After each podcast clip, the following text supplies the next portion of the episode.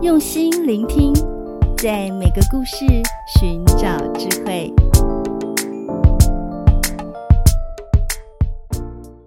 大家好，我是诗佳老师，欢迎来到高诗佳故事学堂。今天要向《聊斋》学习写作，《聊斋》是清代蒲松龄所作的小说，写的都是奇闻异事。故事里头的鬼，往往比人还要有情义，用来讽刺当时的现象。这本书也是施佳老师小时候很喜欢阅读的书哦。在这集写作素养课里，我们选择《聊斋》的名篇《促织》，学习描写动物的举动。准备好了吗？让我们开始吧。现在先来聆听《聊斋》的这篇《促织》其中的一段文字。小蟋蟀抬着头，举起翅膀，很得意的鸣叫，好像告诉主人自己得到胜利。陈明看了非常欢喜。两人正在观赏，突然来了一只鸡，笔直的向小蟋蟀啄过去。陈明站在那里，吓得叫了起来，还好没有啄中。只见小蟋蟀一跳有一尺多远，那只鸡强健有力。大踏步的追过去，很快的小蟋蟀已经被压在鸡爪下了。陈明吓得惊慌失措，不知道该怎么救它，连连跺脚，脸色都变了。这时，忽然看到那只鸡伸长了脖子，扭动着头，靠近仔细一看，原来小蟋蟀不知何时已经蹲在鸡冠上，用力咬住不放。陈明又惊又喜，马上将小蟋蟀抓下来，放在笼子里。刚才这段促织是《聊斋》里知名的篇章。故事是说，官府要求百姓献上促织，也就是蟋蟀。有个官吏名叫陈明，他的儿子却把蟋蟀弄丢了，结果陈明就被惩罚，被打得遍体鳞伤。儿子太担心父亲，就生病了。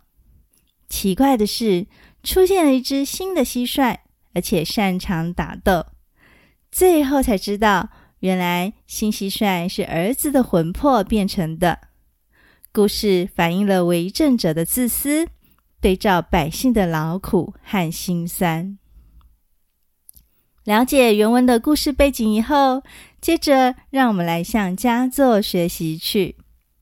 我们可以看到，作者蒲松龄对蟋蟀的一举一动非常了解，描写才能够这么生动。他将蟋蟀抬头、举起翅膀与公鸡相斗的样子，生动地描述出来了。所以，观察是写作的关键哦。你也可以选择一种动物，先仔细的观察它的举动，再细腻的刻画出来。你可以这样写。第一，选择目标。写作前要先选择你想描写的目标，比如是两只猫。第二，仔细观察，选一个重点来观察就好，比如观察这两只猫追逐嬉戏，看它们是怎么互动的，各自有什么特别的地方，然后想一想它们的动作代表什么意义呢？第三，列出动作。再来就要像解剖刀一样，将猫咪们的互动过程分析出来。比如说，小型的老猫追逐比它体型大的猫，动作十分老练；而大猫虽然体型比较大，却被老猫的气势压过去了，显得胆小和顺服。两只猫在追逐时，还会有滑垒、刹车的动作。第四，人的反应，人就是故事的主角，可以穿插书写。比如，仙女在观看动物们的互动时，有哪些反应呢？是惊讶还是惊喜呢？或者是为动物欢呼大叫？这篇文章写作的重点，除了有动物们的举动，还要加入主角的反应，这两个一样重要。大家在写故事时都要放在一起构思设计哦。最后，由施佳老师为你示范一篇范文。老猫抬着头，站得直挺挺的，顾盼之间，神情相当得意，让人几乎忘记它只是个小只的虎斑猫。我只觉得可爱。突然，另一只猫来了，它是个通体雪白的大猫。它看到老猫站在那里。就笔直地向老猫走过去。我站在旁边观看，有点担心老猫被大猫欺负。没想到，大猫走到老猫面前，却一个打滚，翻身倒在老猫的脚旁撒娇。只见那只老猫淡定地伸出它的猫掌，踏在大猫的胸膛上。我看了，脸色都变了。以为大猫会反抗，心想如果伤到老猫就糟了。